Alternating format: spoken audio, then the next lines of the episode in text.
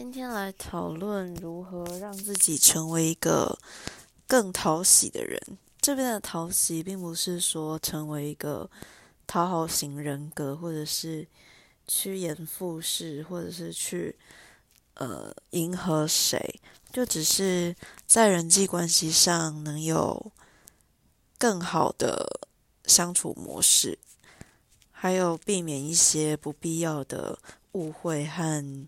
被莫名其妙的原因，莫名其妙的人讨厌。那首先讲一下容易被人讨厌的特质，因为我真的被很多人讨厌过，也有很多讨厌的人。长期观察下来，整理出几个比较容易被人讨厌的特质。再强调一次。并不是要鼓吹媚事，而是意图营造和谐的世界，减少非必要的冲突，免于被讨厌的恐惧痛苦。如果你正深陷人际漩涡，活在无尽的勾心斗角与较量计算之中，希望这篇文章有所注意。嗯，然后这一次的影片，感谢我身边的某些朋友。无私的提供意见以及经验分享。第一，一直担心自己被人讨厌，就是你被讨厌的原因之一。无谓的担心是一种可怕的双向暗示，一方面暗示自己讨人厌，一方面暗示别人来讨厌自己。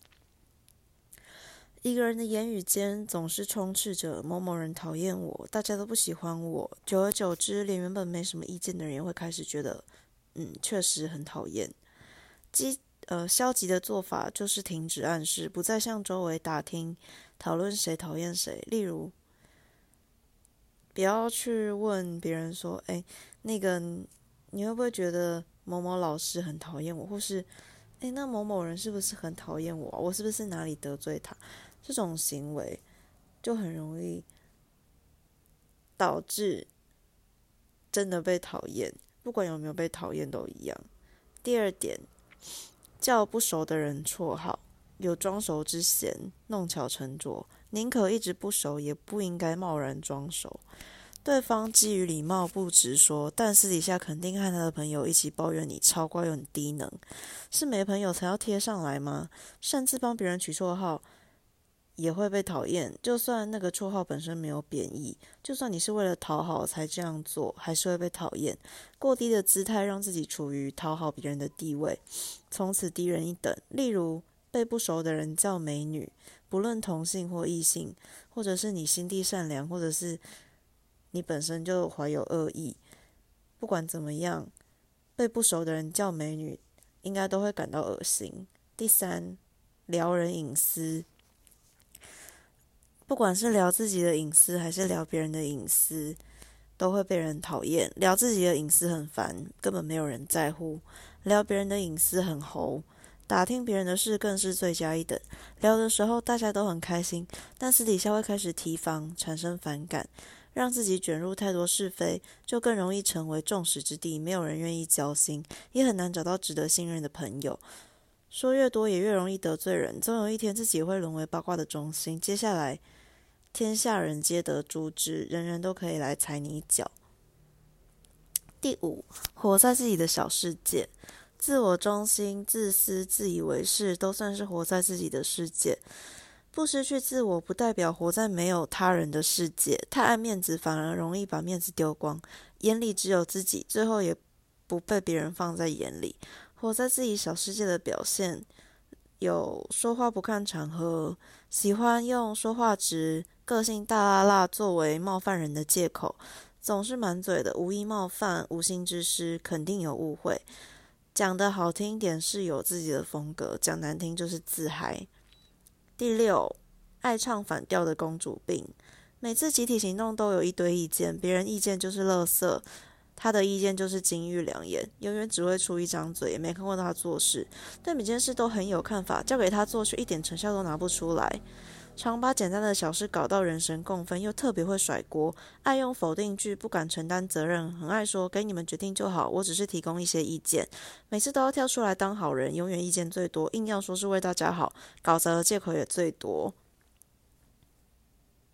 最后还会很白目的补一句说：“我当初就这样子说，你们自己不照我的意思做的。”第七，爱贴标签，思想僵化，墨守成规，认为真理唯有经验法则，殊不知自身经验根本不足以成为法则。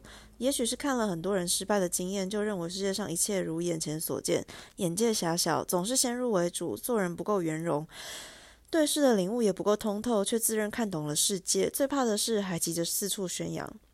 活在二元对立的世界，容不下多元思想，瞧不起与自己见解不同的人，知识有限，又总是憎恶比自己优秀的人。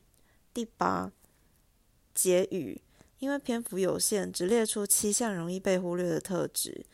这些特质不一定不好，但就是容易被讨厌，而且大多数人并不会意识到，更不会明确的告诉。这些都是我朋友告诉我的，也谢谢他在我们形同陌路之前留下这些建言。虽然无法成为朋友，但他的意见还是很有参考价值，一针见血。希望大家都能在人际修罗场平安存活，分享出去，让你讨厌的人看一下，并且反省自己。那以上就是简单的列出七个在。人际关系中容易招来怨恨的特质，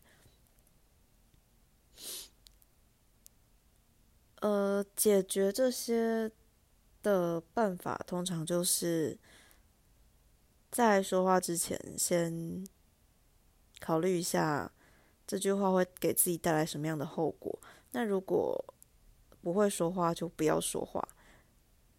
有时候安静的观察别人怎么被讨厌，远比自己说了一堆话然后被讨厌，然后记才汲取教训，伤害来的要小得多。那其实也不是说做自己有什么不好，有时候，但如果你是一个烂人的话。就请先在成为好人以后，再学着怎么样开心做自己。以上就是我自己归纳出来的一点经验的总结，希望对你们有帮助。